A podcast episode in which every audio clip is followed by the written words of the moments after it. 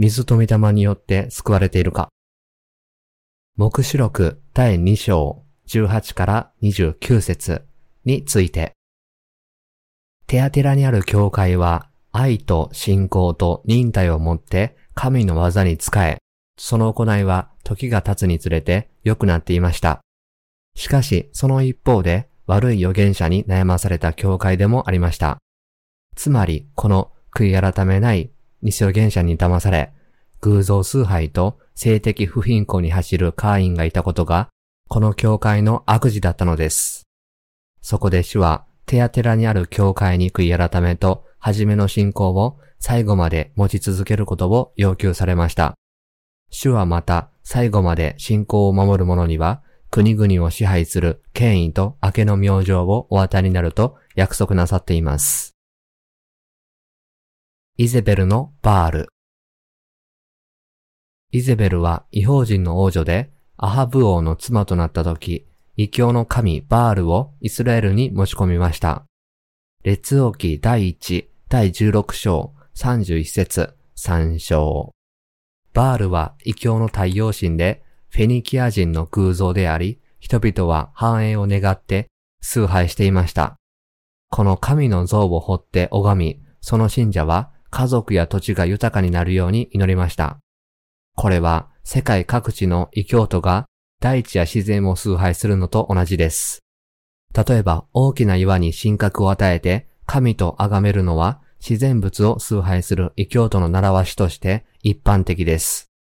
このような宗教的実践や信仰は、反神論を信奉する人たちが行っています。イゼベルによってこの異教が導入されたことにより、バールはイスラエルの民にとって偉大な偶像崇拝の神となりました。誠のエホバ神だけを崇拝していたアハブ王が、この違法人の女と結婚したために、バールを崇拝するようになったのです。多くのイスラエル人は彼に倣って、誠の神を捨て、バールを拝んで空像崇拝を行いました。こうして彼らは神の怒りを自ら招くことになったのです。神は偽予言者イゼベルの信仰を教会に許したテアテラにある教会のしもべを叱責されました。神はイゼベルとその信者たちに悔い改めるように命じ、もし彼らが従わないなら、大きな観難と滅びをもたらすと警告されました。つまり、誠の神の教会は富や物質的な所有物がその関心を支配することを許さないということです。イスラエル人が豊穣と繁栄のために太陽神バールを崇拝したように、今日の神とは世界を神として礼拝することはできないということです。ヨハネの手紙第1、第1章2節には、愛する者よ、あなたが魂に幸いを得ているように、すべての点でも幸いを得、また健康であるように祈ります。とあります。使徒ヨハネの信仰を見ると、彼の第一の関心事は、霊的な繁栄であったことがわかります。他のすべてのものの繁栄は、魂の繁栄に対するヨハネの関心に先行するのではなく、後に続いたのです。では、この信仰は現代においてどのように変化したのでしょう？肉の祝福だけを求める信仰にいただくし、この世の繁栄を信仰の前面に押し出し、それ以外の霊的な幸福への配慮を無視するようになったのです。多くの人は魂を豊かにするためではなく、まず肉を豊かにするためにのみイエスを信じています。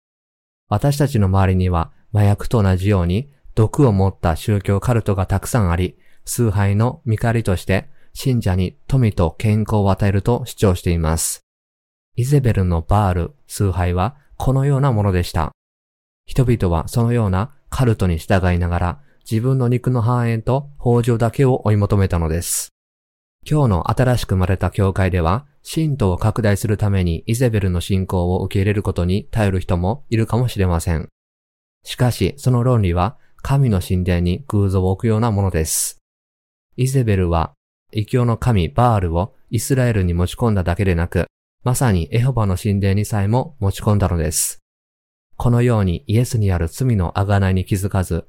肉の繁栄やこの世の利益を追い求める信仰は見前で偶像を拝むのと同じくらい間違った信仰なのです。今日の世界の教会はヨハネの福音書第1章29節から、あなた方の罪はすべて終わりました。イエスが十字架で取り除いてくださったのですから、と説いています。イエスのバプテスマを信じなくても、イエスを信じるだけで救われると主張し、イエスのバプテスマを単なる付属品に変えてしまったのです。しかし、キリストがヨハネからお受けになったバプテスマ、すなわち世の罪をすべてご自身に追われたバプテスマは、私たちが任意に含めたり、除外したりできるようなものではありません。イエスのバプテスマを単なる福音の付属品として扱い、説教することは、バールを崇拝するのと同じことです。ではなぜこの人たちはイエスのバプテスマを受けずに福音を伝えるのでしょうか彼らの希望が神の御国ではなく、この地上での世俗的な富にあるからそうするのです。このような信仰を持つ人々は、異教徒の神バールを崇拝していた人々と全く同じです。以前は水と御霊の福音を信じていたのに、今は十字架の血だけを解いている人は、バール崇拝の空像崇拝と同じくらい重大な罪を犯していることに気づかなければならないのです。この世の物質的な利益を目標にしたのでは、誰も正しい宣教はできません。牧師たちがイエスのバプテスマを省いて、イエスの十字架での血だけを解くなら、この世の物質的利益を蓄積することができるかもしれません。しかし、そのような信仰は、誠の信仰ではなく、そのような説教は、誠の説教ではないことを自覚しなければなりません。目視録の聖句を見ると、テアテラにある教会の指導者は、イゼベルがバールを拝んでいたように、自分の教会でもバールを拝んでいたことがわかります。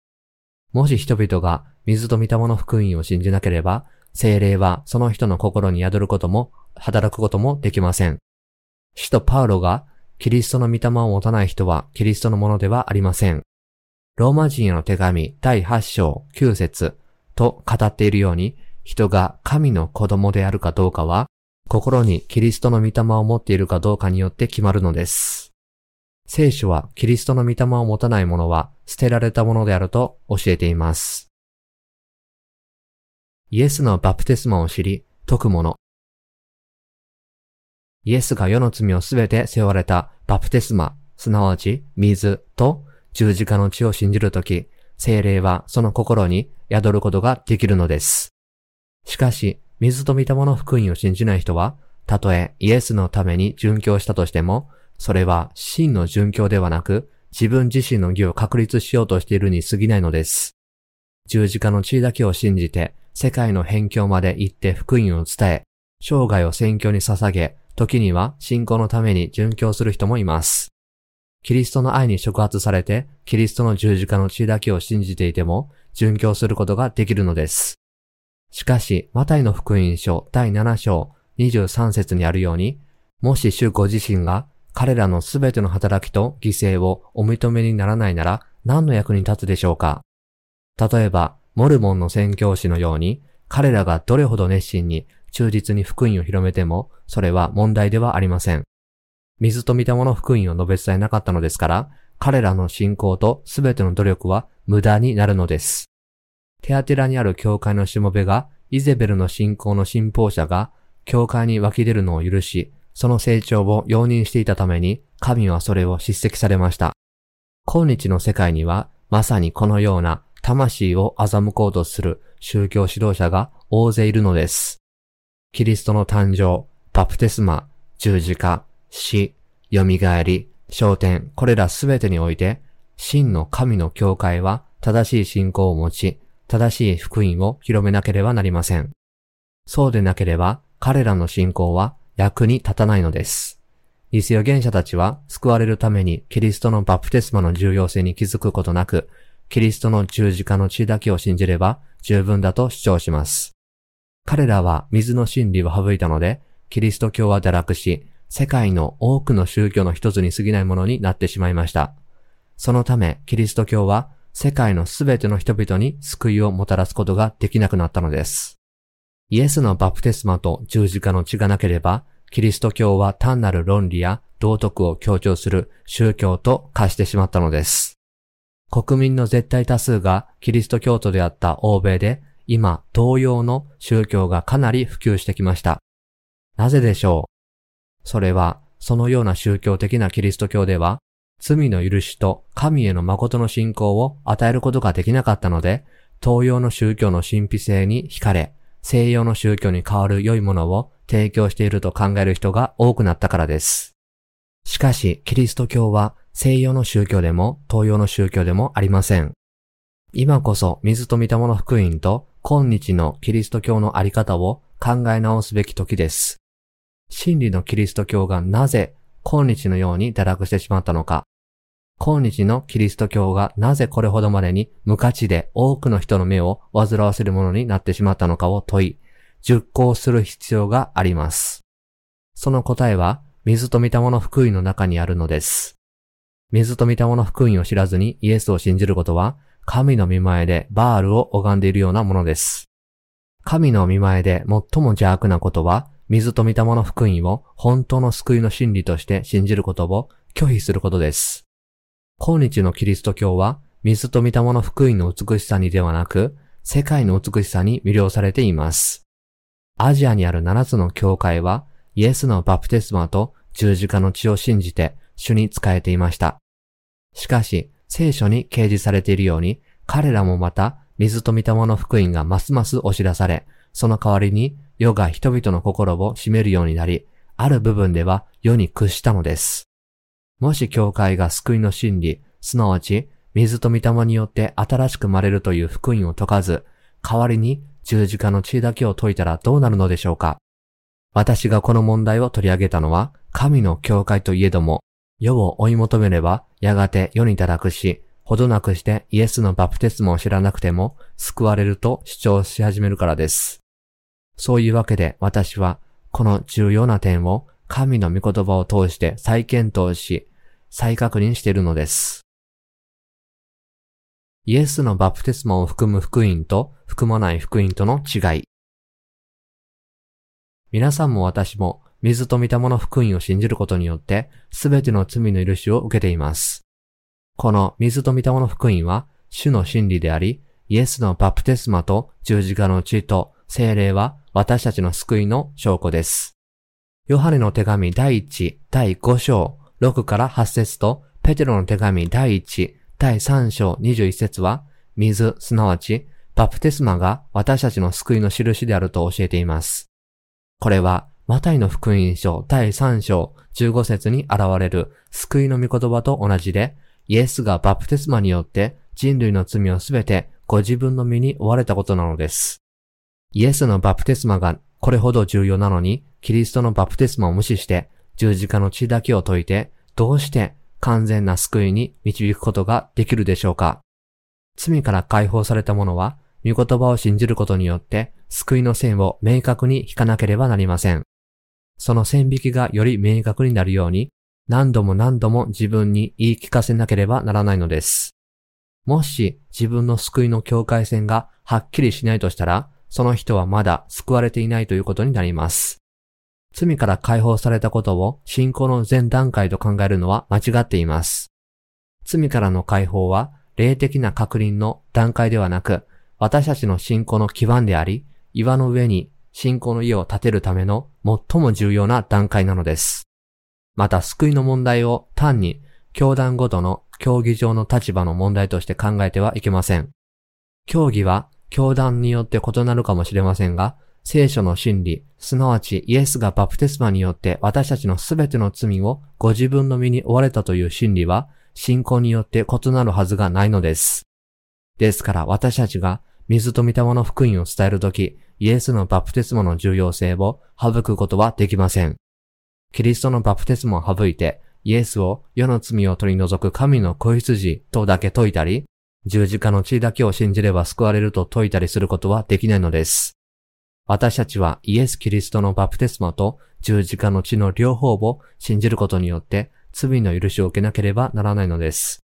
キリストのバプテスマも信じないで十字架の血だけを信じてどうして罪がすべて消えることがあり得るでしょ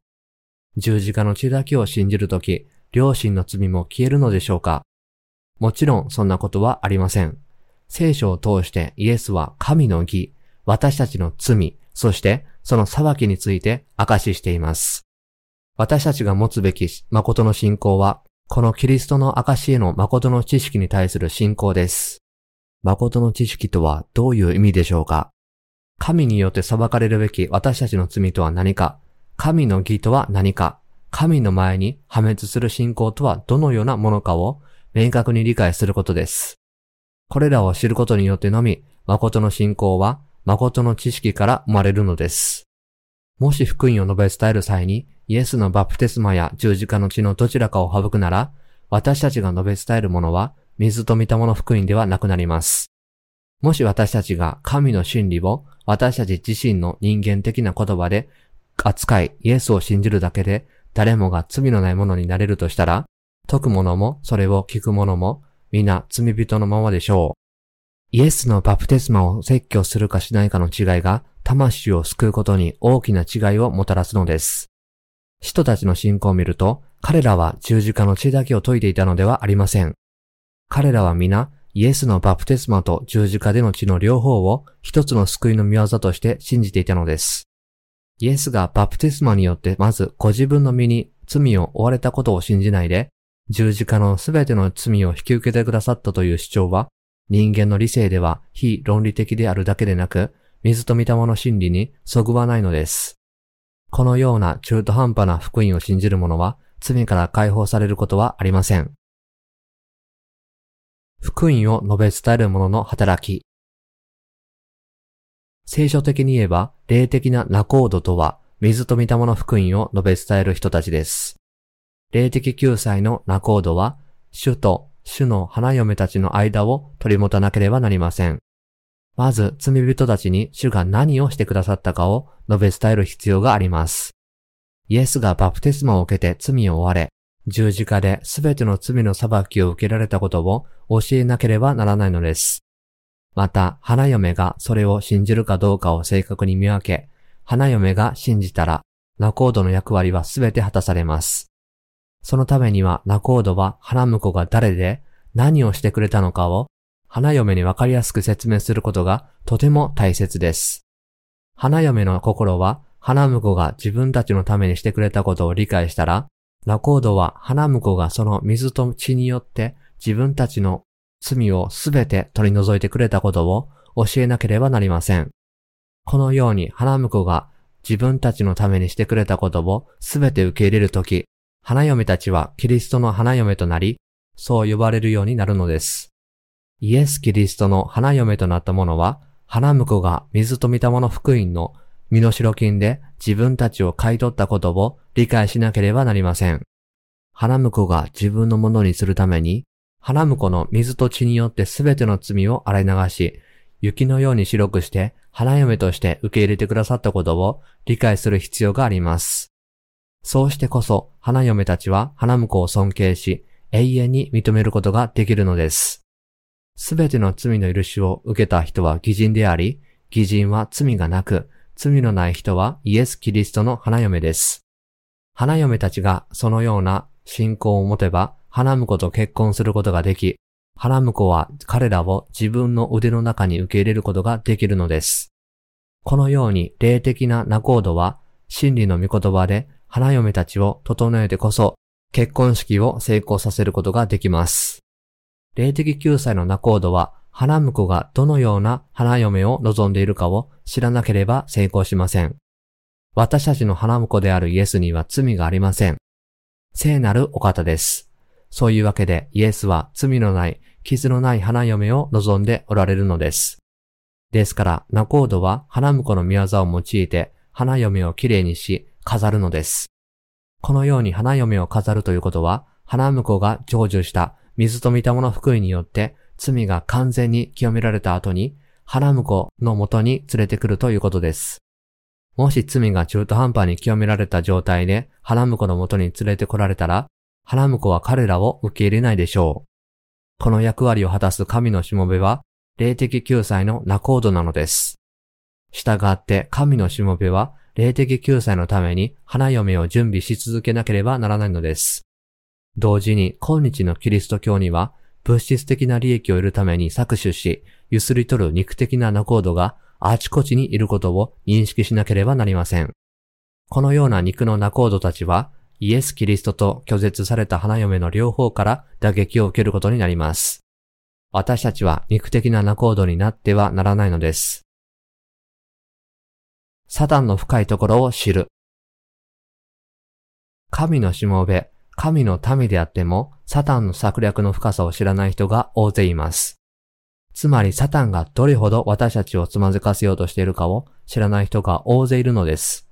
サタンが水と見たもの福音をいかに変え、腐敗させ、信者を騙して自分の偽りの信仰に従わせたかを理解しない神のしもべがあまりにも多いのです。その結果、イエスを信じる多くの人々は、水と見たもの誠の福音ではなく、腐敗した福音を持つことになり、彼らの魂も神の望みとは逆に滅ぼされることになったのです。神は私たちにイゼベルの教義に従ってはならない、私の再臨まで水と見たもの福音を信じ、固く述べ伝えなさい。そうすれば私はあなた方に諸国の民を支配する権威を与えよう、とおっしゃいます。しかし、イゼベルの信仰に惑わされた者は、神はまた彼らを観難に投げ込み、再び鍛え上げるとおっしゃいます。キリストの再臨の時、イエスの血による救いを信じて解いてきた人々が、その信仰を裏切るのを見ることになるでしょう。このような人々は、自分の信仰を自慢し、自分とは信仰が異なる他の人々に対して常に優越感を持つ傾向があります。しかし、神は彼らの信仰と水と見たもの福音を信じる者の信仰を区別し、見分けておられます。勝利を得る者、また最後まで私の技を守る者には、諸国の民を支配する権威を与えよう。彼は鉄の杖を持って土の器を打ち砕くようにして彼らを治める。私自身が父から支配の権威を受けているのと同じである。主がこの地上に戻られるとき、多くのキリスト教徒は新しく生まれないまま主にお会いしなければならないでしょう。彼らは水と御霊の福音を信じなかったので、心に罪を抱えたまま主にお会いすることになります。しかし、水と御霊の福音を信じて心の罪が許された者は逆に主の再臨と共に変えられ、主と共に支配することになるのです。ここで言われているように、主とその民の権威は、鉄の杖を持って土の器を打ち砕くような権威です。神は水と御霊の福音への信仰を最後まで守る者たちに諸国の民を支配する権威を最も確実にお与えになります。この権威は主が父から受けた権威と同じものであると主は教えておられます。私たちは主が与えてくださるこの権威をもって永遠に諸国の民を支配するようにイゼベルやバラムのような偽予言者と戦い勝利を得なければならないのです。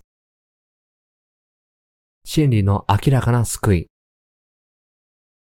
罪人を救いになるために主はこの地上に来られ、人類のすべての罪をご自分の身に追われるために、ヨハネからバプテスマを受けなければなりませんでした。主はバプテスマを受けて罪を追われたので、その罪を十字架まで運ばれて死なれ、死者の中から蘇ることがおできになりました。主は人類が罪を犯し、苦しみ続けることをもはや見るに耐えないので、私たちのためにこのような正しい行いをされたのです。水と御霊の福音は皆さんをすべての罪から解放することができる真理です。そして主は水と御霊の福音を信じるすべての人の救い主となることができたのです。主はヨハネからバプテスマを受けなければならなかったので、ヨハネの福音書第1章29節と第19章30節に、見よ、世の罪を取り除く神の子羊、そして完了したと明かされているこの驚くべき結果に実を結ぶことができたのです。この神の御言葉によって自分の贖いを確信した人は、イエスがバプテスマによって自分の罪をすべて解決してくださったことを知っているので、イエスに対する強い信仰を持つことができるのです。水と御霊の福音を信じなければ、私たちの罪は心の中に存在し続けることになるからです。イエスのバプテスマを無視し、イエスの十字架での血だけを信じている人々の心をよく見ると、彼らの心の中に罪が存在することを否定できないことがわかります。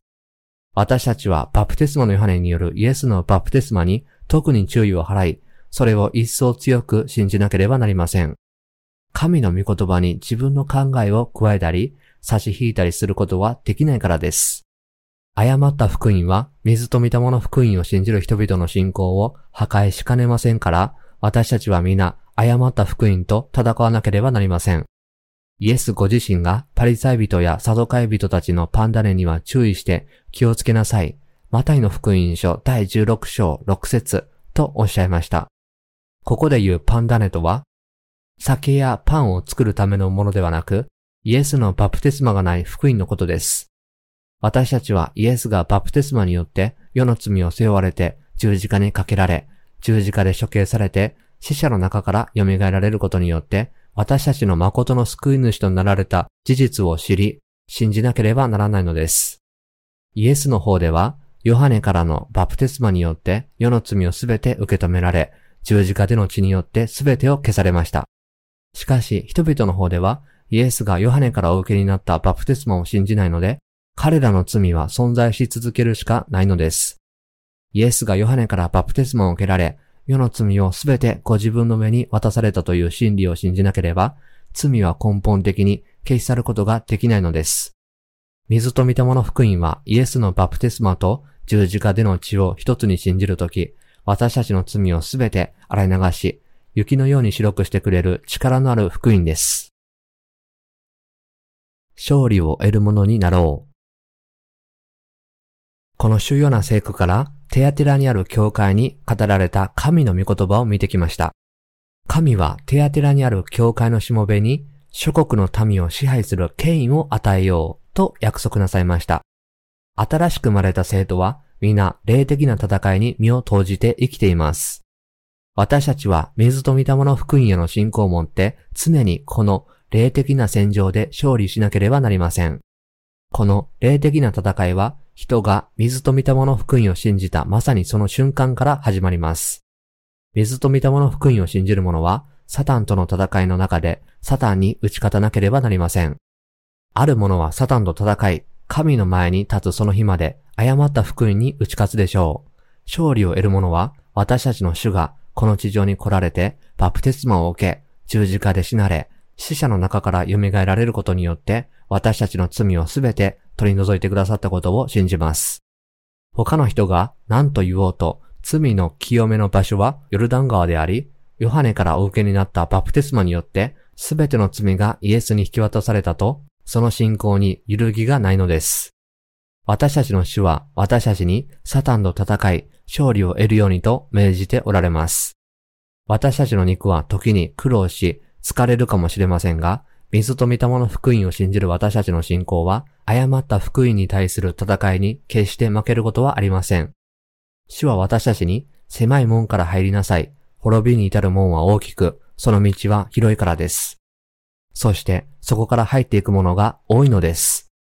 命に至る門は小さく、その道は狭く、それを見出す者は稀です。マタイの福音書第7章13から14節とおっしゃいます。旧約聖書の預言者エリアは850人以上のバールの祭司と戦い、勝利しました。使徒パウロも自分が広めた福音以外に福音はないと言っています。ガラテヤ人への手紙第1章7節3章。このパウロの福音とは、イエスのバプテスマと十字架での知恵の信仰に他なりません。この福音を信じる者は、新しく生まれた後も多少の欠点はあるかもしれませんが、永遠に心の中に何の罪もないのです。私たちの主は私たちの罪をすべて水で洗い流され、その裁きをすべて血で受けてくださったのです。イエスのバプテスマと十字架での血は信じる者に永遠の贖いをもたらしてくれました。救われた者には主は信仰を守り、戦い、最後まで勝利する力を与えてくださいます。